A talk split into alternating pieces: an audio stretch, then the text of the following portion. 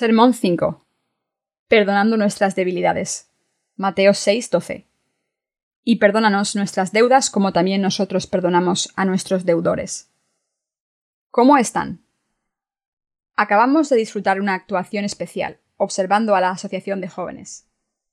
¿Acaso no nos hemos pasado bien? El hermano Jin Ho Hong es muy alto, pero se alargó aún más para realizar su baile del pulpo. No tienen idea de cómo me reí observando ese baile.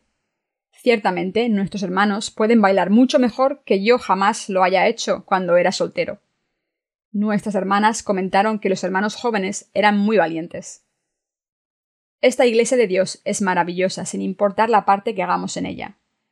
Es aún mayor cuando cantamos las alabanzas que hemos compuesto y las letras que hemos escrito nosotros mismos. La iglesia de Dios es hermosa y gloriosa. ¿Aman a la iglesia de Dios? Claro que sí y si Dios lo permite, creo que escribiremos aún mejores alabanzas. Si alguno de ustedes tiene buenas letras o canciones para alabanza, por favor envíelas a nuestros pastores. Entonces haremos canciones de alabanza con ellas y las cantaremos juntos. Dios recibirá mayor gloria por medio de las alabanzas de los justos santos nacidos de nuevo. Cuando nuestro libro de alabanza esté muy grueso, publicaremos un segundo volumen.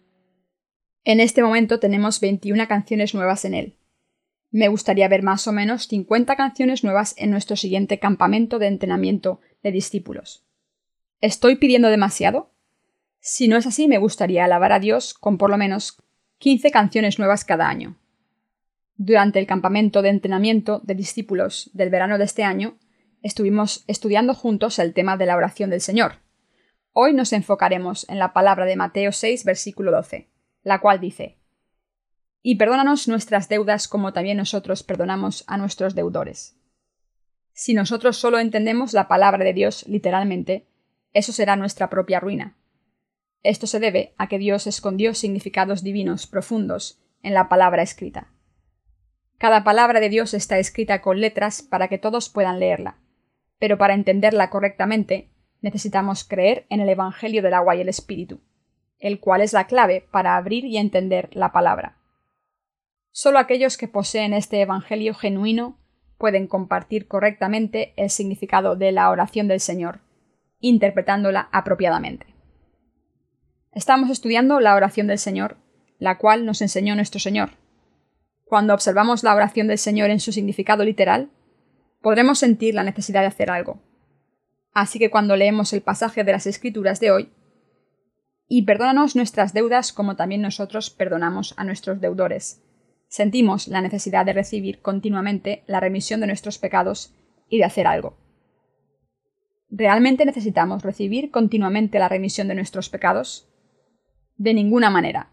La verdadera fe no viene de un simple sentimiento. Si consideramos los sentimientos de nuestro corazón como nuestra fe verdadera, fácilmente interpretaremos y entenderemos equívocamente la palabra de Dios. Primero debemos saber que la frase y perdónanos nuestras deudas del pasaje de la escritura de hoy no significa que aquellos que han recibido la remisión del pecado en su fe deban lavar sus pecados nuevamente. Este pasaje es uno de los que mayormente se han entendido mal por mucha gente. Si nuestro Señor realmente ha borrado todos nuestros pecados, ¿por qué nuestro Señor nos enseñó en la oración del Señor que debemos orar por el perdón de nuestros pecados? Así mucha gente ha malinterpretado y ha creído equivocamente en esta parte de la oración del Señor. Debido a tales malinterpretaciones, la confusión abunda en casi todos los cristianos.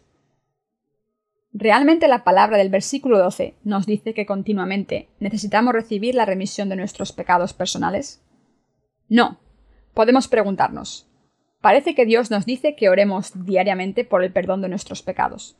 Entonces, ¿cómo podemos aún tener pecados si todos nuestros pecados fueron quitados de una vez por todas al creer en el Evangelio del agua y el Espíritu? Nuestro Señor mismo nos ha enseñado la oración del Señor. ¿Existen algunas diferencias entre la oración del Señor y el Evangelio del agua y el Espíritu?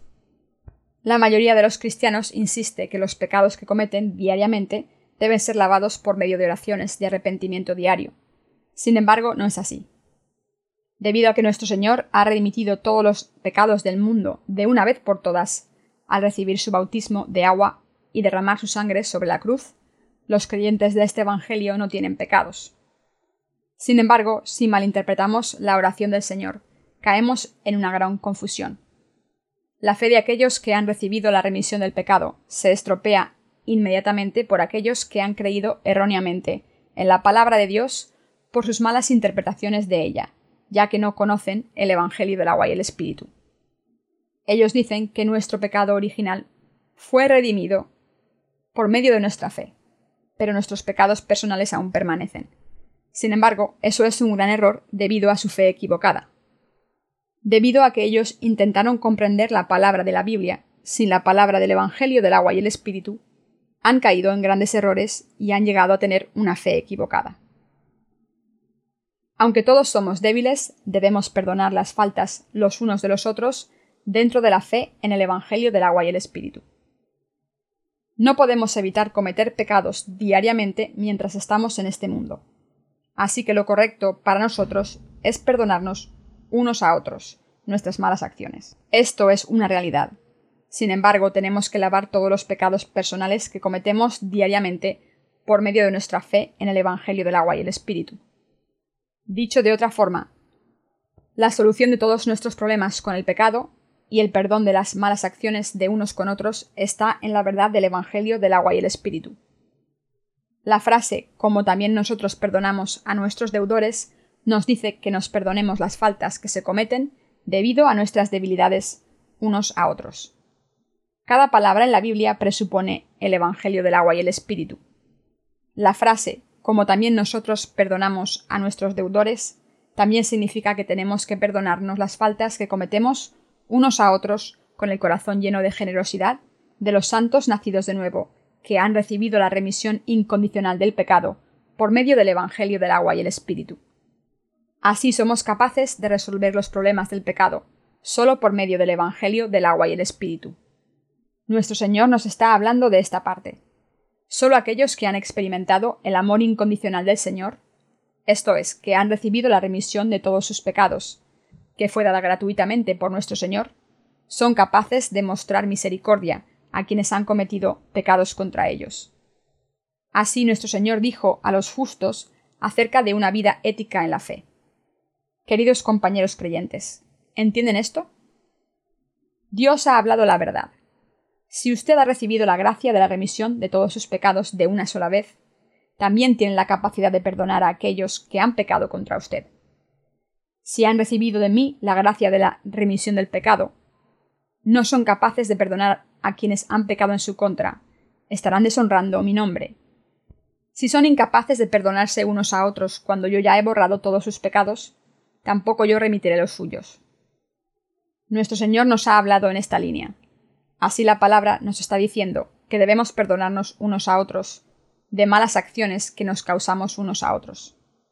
Esta palabra es dada a los santos nacidos de nuevo que creen en el Evangelio del agua y el Espíritu, para que ellos la apliquen en sus verdaderas vidas éticas. Esto es, fue una lección para nosotros para que nos perdonemos nuestras faltas unos a otros para siempre, y cuando no constituya el pecado de blasfemar al Espíritu Santo. Aunque no podemos perdonar a aquellos que interfieren y corrompen el Evangelio del agua y el Espíritu, Debemos perdonarnos los unos a los otros en nuestras vidas éticas como santos. Ciertamente existen aquellos en este mundo que han recibido la remisión del pecado de una sola vez al creer en el Evangelio del agua y el Espíritu. Nuestro Señor realmente ha remitido todos sus pecados por medio del Evangelio del agua y el Espíritu. Así han llegado a ser libres del pecado por su fe en este verdadero Evangelio. Los creyentes del Evangelio del agua y el Espíritu pueden acercarse a Dios con una conciencia pura. Así ellos son capaces de perdonar las faltas unos a otros, por la fe dentro del Evangelio del agua y el Espíritu. Siempre y cuando alguien de nosotros no corrompa la verdad inmutable, somos capaces de perdonarnos unos a otros las malas acciones. Aquellos que han recibido la remisión del pecado, al creer en el Evangelio del agua y el Espíritu, tienen el poder para perdonar las malas acciones de unos a otros.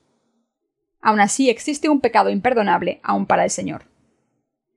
Esto es, el pecado de corromper el regalo más grande para la humanidad, el cual es el Evangelio del agua y el Espíritu. No podemos permitir el pecado de obstruir la propagación del Evangelio del agua y el Espíritu, y el pecado de tratar de propagar una versión corrupta del Evangelio. De hecho, si usted perdona a tales personas que cometen pecados de blasfemia del Espíritu Santo, usted será un pecador peor que ellos. Y si son como tales personas, no podrán ser capaces de impedir las maldiciones del infierno. Sin embargo, si se dan cuenta de sus pecados y se vuelven de sus pecados, y tratan de creer en el Evangelio del agua y el Espíritu, y propagan ese Evangelio, recibirán aún la compasión de Dios.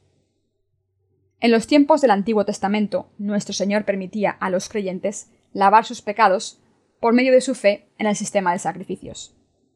Transferían sus pecados sobre los sacrificios al imponer sus manos sobre la cabeza de los sacrificios y así daban la paga de sus pecados al rociar la sangre de los sacrificios enfrente del altar de la ofrenda quemada. En los tiempos del Nuevo Testamento, nuestro Señor vino como el Cordero del sacrificio que iba a tomar sobre sí mismo todos los pecados del mundo. Por medio del bautismo que él recibió de parte de Juan el Bautista, nuestro Señor quitó todos los pecados del mundo. Además, Él fue a la cruz y pagó el rescate por nuestras vidas, derramando su sangre. Dios nos ha permitido recibir la remisión del pecado por medio del Evangelio del agua y el Espíritu. Este es el Evangelio del agua y el Espíritu, el cual borra todos nuestros pecados de una vez y para siempre. Además, este es el poder del Evangelio del agua y el Espíritu, el cual borra nuestros pecados por toda la eternidad. Debido a que cometemos malas acciones los unos contra los otros, nuestro Señor borró nuestros pecados al recibir su bautismo y al derramar su sangre en la cruz. Cuando tratamos de entender la palabra de la Biblia, tenemos que hacerlo por nuestra fe en el Evangelio del agua y el Espíritu. Desde luego, aquellos que pueden hacer la oración del Señor apropiadamente son aquellos que han colocado su fe en el Evangelio del agua y el Espíritu. Así, cuando estamos dispuestos a aprender las lecciones de la oración del Señor apropiadamente, primero debemos comprender el Evangelio del agua y el Espíritu. Es imposible entender el pasaje. Y perdónanos nuestras deudas como también nosotros perdonamos a nuestros deudores, sin la fe en el Evangelio del agua y el Espíritu. Si Dios hubiese querido ver la justicia de nuestra carne, Él se hubiera decepcionado. Si Dios nos hubiera demandado nuestras buenas obras de nuestra naturaleza humana, nos hubiéramos desanimado. Y entonces nuestros corazones creyentes que teníamos se desvanecerían bajo la pesada carga del pecado. Somos incapaces de realizar cualquier acto de justicia en nuestra carne. Dios no demanda actos de justicia de la debilidad de nuestra carne. Más bien tenemos que pensar acerca de esta verdad y creer en la remisión del pecado, la cual vino por el agua y el espíritu. Ya que Dios sabe todo acerca de las debilidades de nuestra carne, todo lo que Él demanda es que creamos en el Evangelio del agua y el espíritu. Dios Padre nos ha dado fe, por la cual podemos dar gloria al nombre del Padre. Existen pecados imperdonables. Aun así existen casos en que aun nosotros los justos somos incapaces de aceptarnos unos a otros. Esto se debe a que existen aquellos que tratan de corromper el Evangelio dado por Dios, que jamás cambia. Aun la mejor de las espadas se cree que no es mejor que una espada de madera por un ojo carente de entrenamiento. De igual modo, existen aquellos que menosprecian y tratan de corromper el Evangelio dado por Dios del agua y el Espíritu, cuyo poder es absoluto y en el cual debemos creer y depender absolutamente. Pueden existir aquellos que se estén preguntando ¿Usted está diciendo que existe alguna gente que es incapaz de perdonar ante Dios? Sí, puede haber algunas clases de personas que Dios mismo nunca perdona sus pecados. ¿Por qué también nosotros somos incapaces de perdonar a aquellos que ignoran el eterno Evangelio y hasta tratan de corromperlo? Todo el perdón y la tolerancia dependen de nuestro Señor.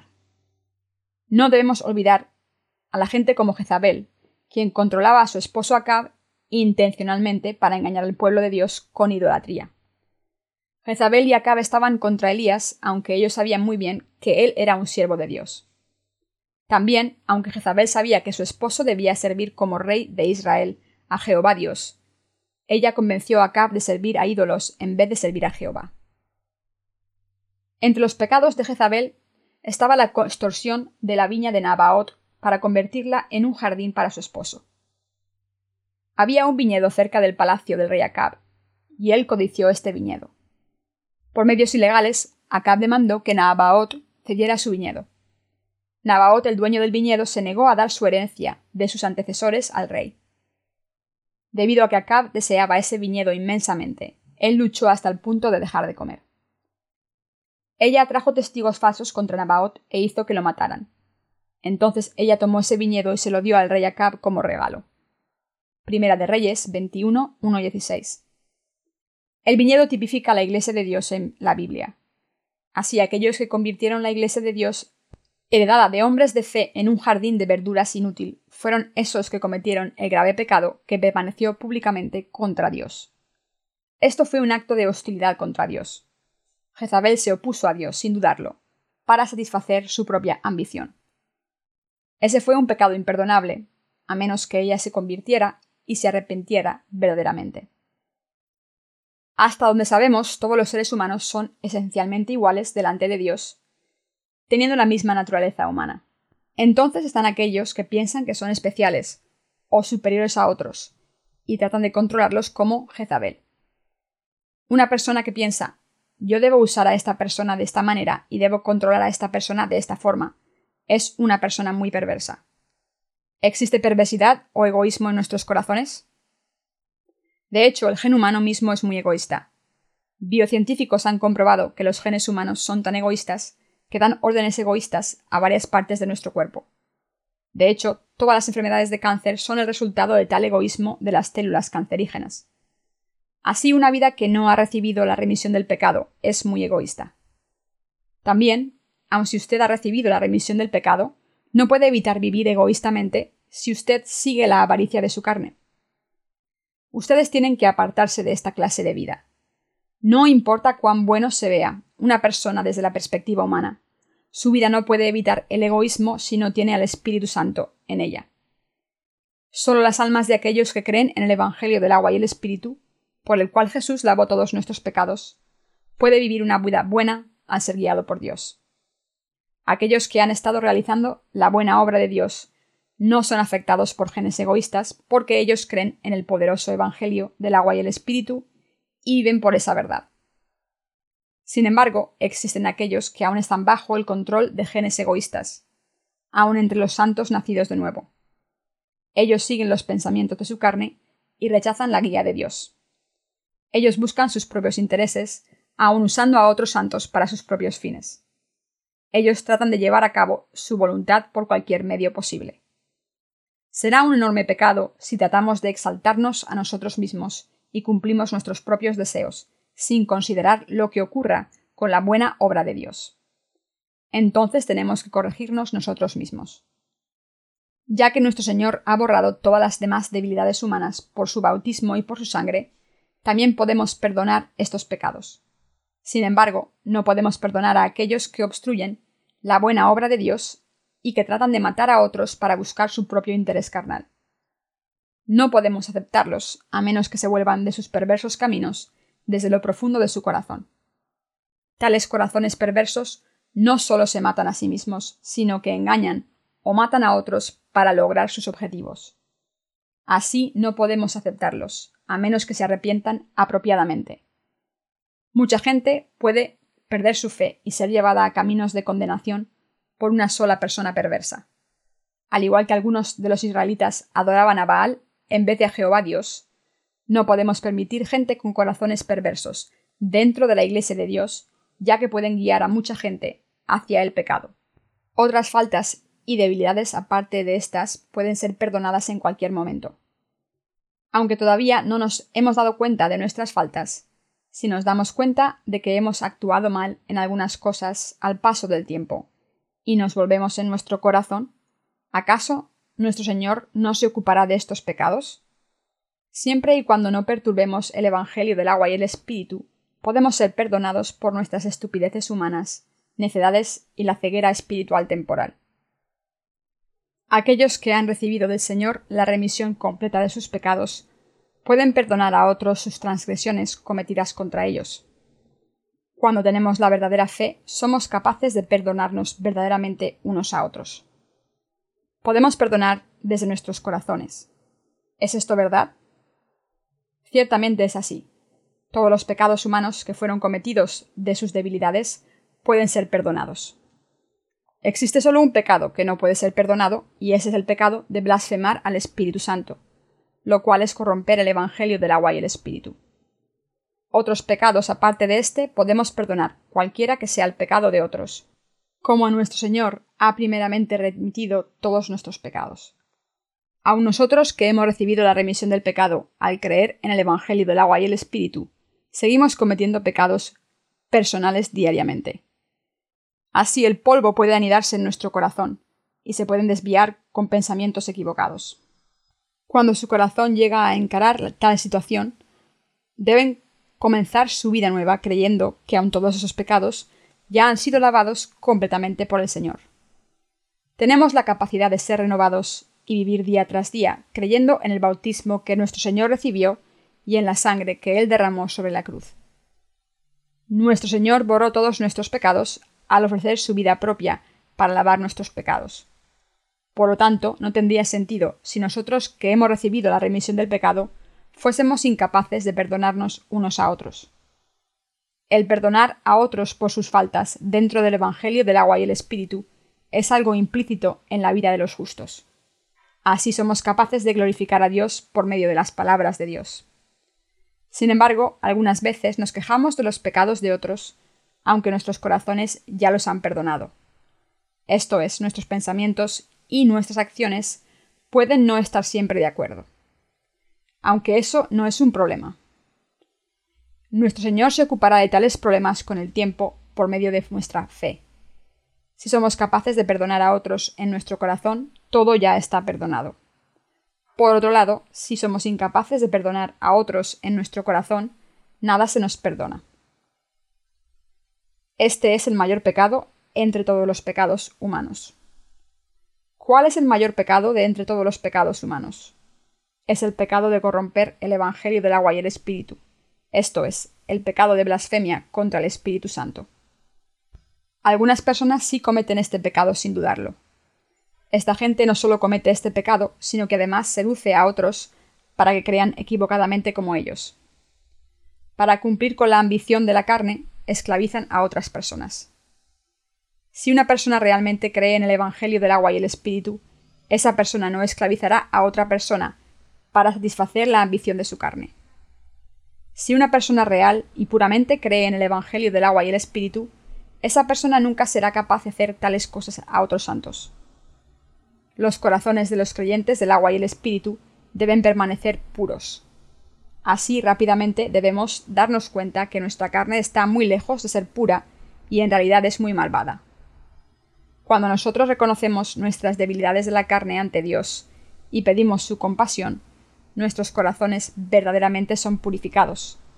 Sin embargo, si permitimos la ambición de nuestra carne, llegaremos a ser sucios y horrendos. Llegamos a ser como Esaú, quien vendió sus derechos de primogénitos por pan y por una sopa de lentejas. Esa es la misma historia de nosotros mismos. Así rápidamente debemos reconocer que somos tales seres y rendirnos ante la Iglesia de Dios para ser guiados por un buen camino por nuestro Dios.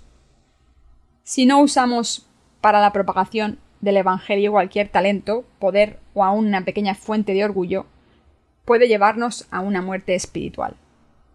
Todos nuestros talentos, que no son usados por Dios, se pueden volver perversos y malvados. Pero puede existir gente que considera su perversidad, engaños y maldades como sus derechos especiales y algo de lo que jactarse. Tales personas tratan de ser subordinadas a sus ingenuos compañeros y los hacen trabajar como sus esclavos. Ya sea que seamos humanamente talentosos o sin talento, esto se puede tomar seriamente desde perspectivas humanas. A Dios no le interesan esas cosas si no son usadas para la propagación del Evangelio. Dios creó a cada ser humano diferente, pero ninguno de ellos es más talentoso que los demás desde su perspectiva. Dicho de otra manera, todos somos iguales. Solo existe orden espiritual en la Iglesia de Dios para la propagación del Evangelio. Tenemos que trabajar para la propagación del Evangelio del agua y el Espíritu dentro de este orden. No existe gran diferencia en los talentos humanos. Aún el menos talentoso no es tan diferente del más talentoso. No existe nadie que sea absolutamente talentoso. Si una persona sobresale en un área, esa persona se queda corta en otra área. Si vemos a una persona fallando en un área, esto significa que no hemos visto el área en la que sobresale. Esto es, nadie es talentoso en todas las formas posibles. Así, si alguien quiere ver los méritos y talentos de otra persona, esa persona llegará a ver muchos méritos y preciados talentos. Especialmente si observamos a la gente en el Evangelio del agua y el Espíritu, todos aparecerán aún más hermosos. Nosotros, los nacidos de nuevo por el agua y el Espíritu, debemos ser capaces de respetar y ver la hermosura de los siervos de Dios, quienes sirven al Evangelio con corazones humildes. Cuando vemos las cosas desde una perspectiva mayor, obtenemos el corazón para perdonar, aceptar y tener interés en los colaboradores que Dios nos dio. Esto es un corazón humilde. Muchos extranjeros hacen el mayor número de preguntas acerca de la oración del Señor después de que han creído en el Evangelio del agua y el Espíritu.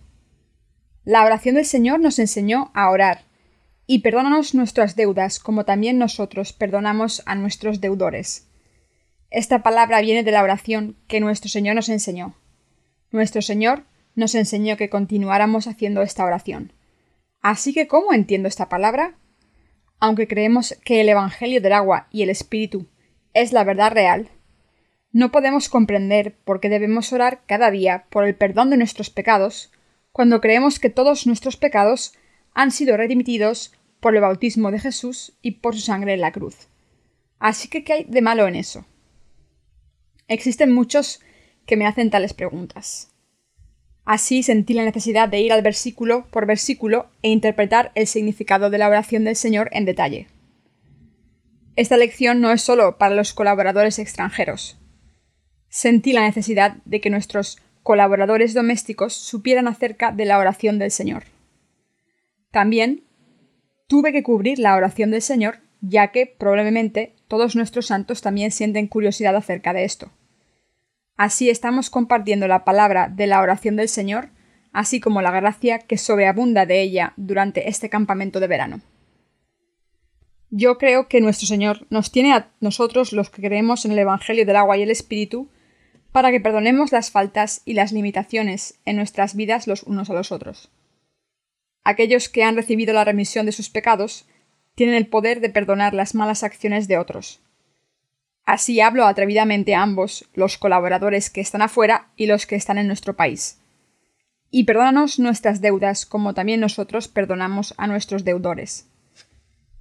Esta palabra no nos dice que recibamos continuamente la remisión del pecado, sino que los santos que han nacido de nuevo por el agua y el Espíritu deben perdonarse unos a otros, porque ellos ya han recibido de Dios el perdón incondicional de los pecados. Dios nos está diciendo que también nosotros debemos perdonarnos las faltas los unos a los otros. En una ocasión Pedro vino al Señor Jesús y le preguntó ¿Cuántas veces perdonaré a mi hermano que peque contra mí? ¿Hasta siete? Entonces Jesús le dijo a él No te digo hasta siete, sino aún hasta setenta veces siete. Y él les dijo a sus discípulos La parábola del siervo que no perdonó. Mateo 18, 21, 35. La historia va de la siguiente manera. Había una persona que tenía una deuda muy grande con su amo y era incapaz de pagarle al amo esa cantidad de dinero. Él estaba sufriendo por la deuda, la cual él no sería capaz de pagar durante la totalidad de su vida. Así que él fue con su amo y le rogó que cancelara sus deudas. Su amo, quien le había prestado el dinero, se dio cuenta que su siervo era incapaz de pagarle. Sabiendo que no podía recibir su dinero, el amo pensó que sería mejor mostrar compasión y borrar su deuda. Entonces el siervo realmente se sentirá feliz y agradecido, y el amo se sentirá bien por haber salvado a esta persona, que se hallaba en gran tribulación. El nombre del siervo fue borrado de la lista de los deudores y todas sus deudas fueron canceladas, haciendo que el siervo le dejara de pagar a su amo. Ese siervo iba de regreso a su casa de muy buen humor, de regreso se encontró con otra persona que le debía algo de dinero. Tan pronto como vio a su deudor, lo agarró por el cuello y lo obligó a pagar el dinero, que era mucho menos que una milésima parte de su deuda, que recientemente había sido borrada. Aunque el deudor dijo que le pagaría pronto, el siervo no perdonó y llevó a la otra persona a la estación de policía. Intentó poner a la persona en la cárcel por no pagarle. Cuando su amo se enteró de esto, él volvió a llamar a su siervo perverso y lo reprendió diciéndole Siervo malvado, toda aquella deuda te perdoné, porque me rogaste. ¿No debías tú también tener misericordia de tu consiervo, como yo tuve misericordia de ti? Mateo 18, 32-33. Y su amo se enojó y lo entregó a los verdugos hasta que pagase todo lo que le debía.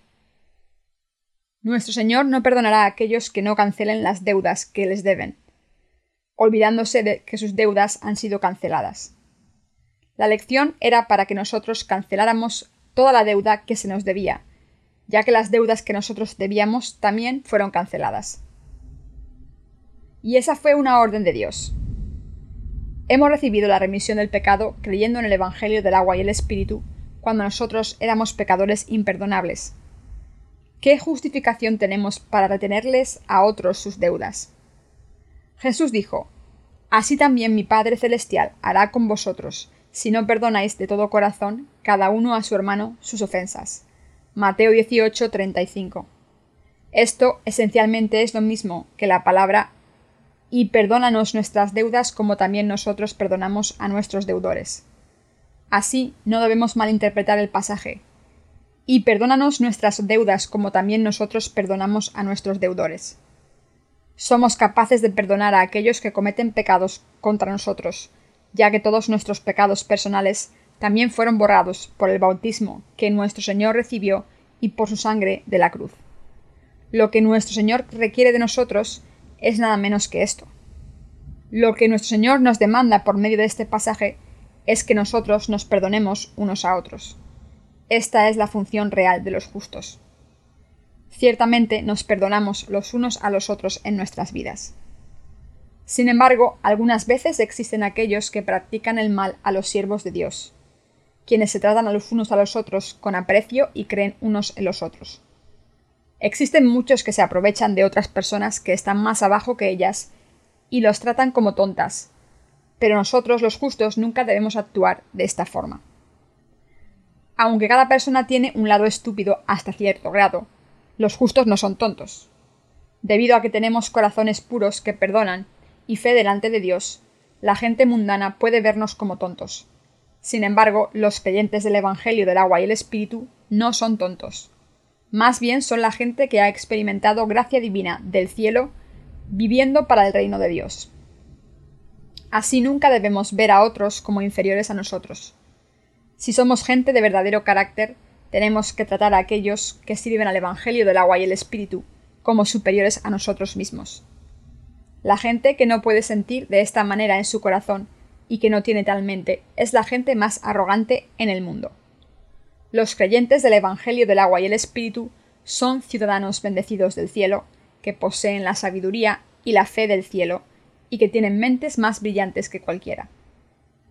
Es un gran error y necedad de nuestra propia confusión el pensar que podemos controlar a otros con nuestros pensamientos. Tratando de guiar erróneamente a los justos, ellos mismos son guiados al lugar equivocado.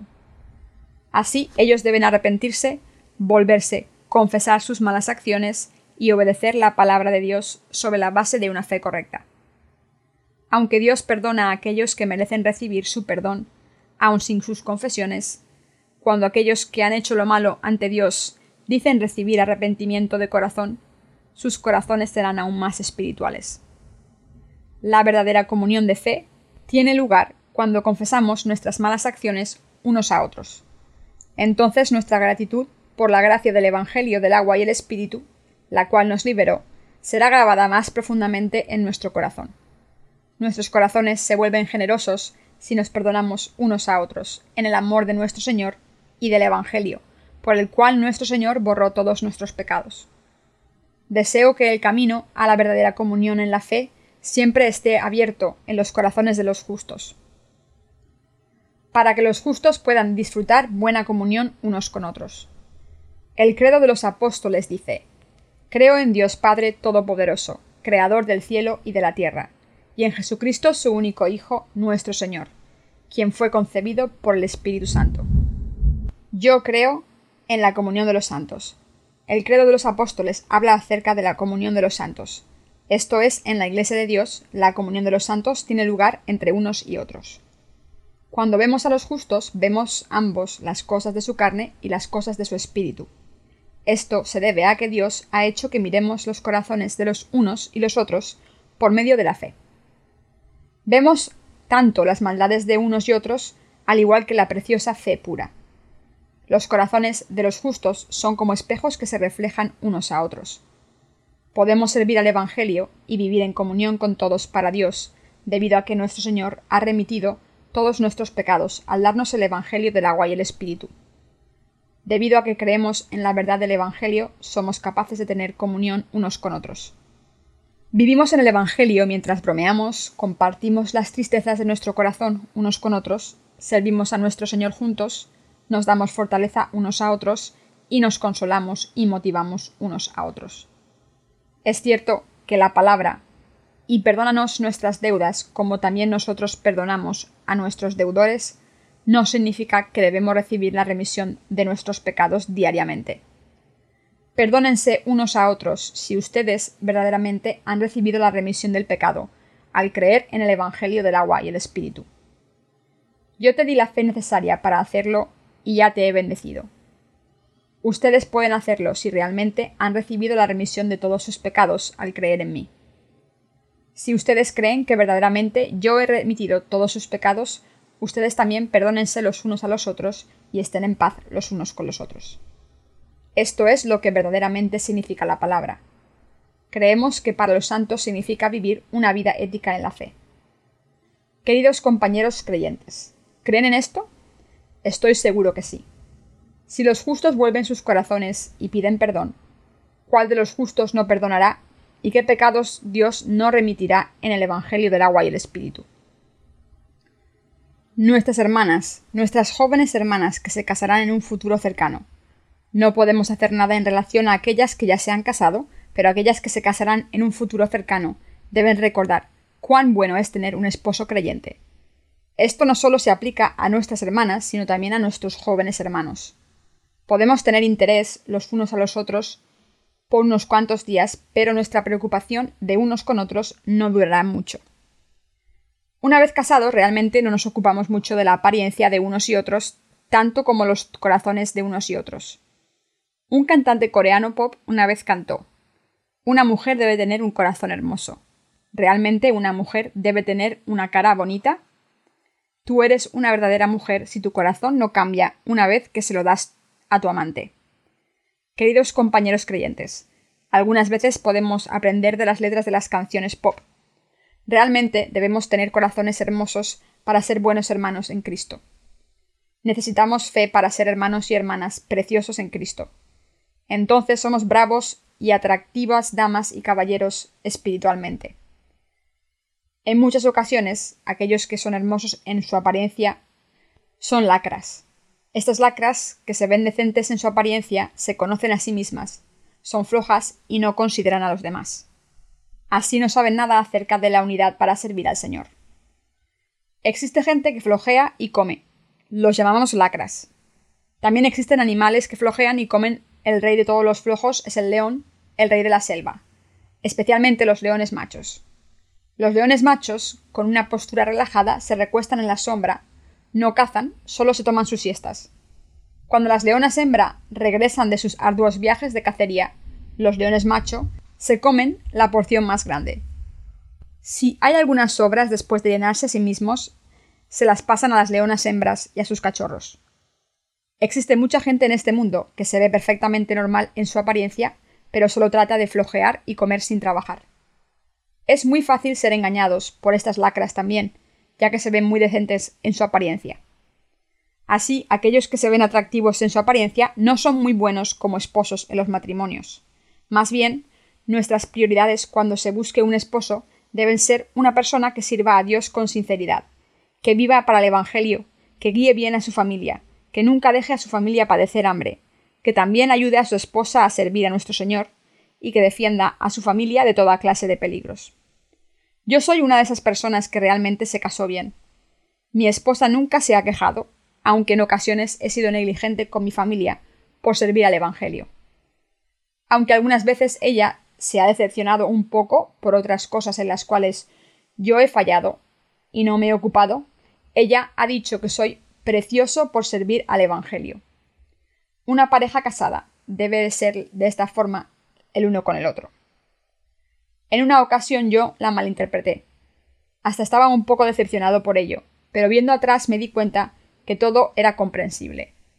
Mi esposa tiene un corazón tan tierno que su corazón le duele cuando ve a un hermano o a una hermana muriendo debido a su fe débil y frágil.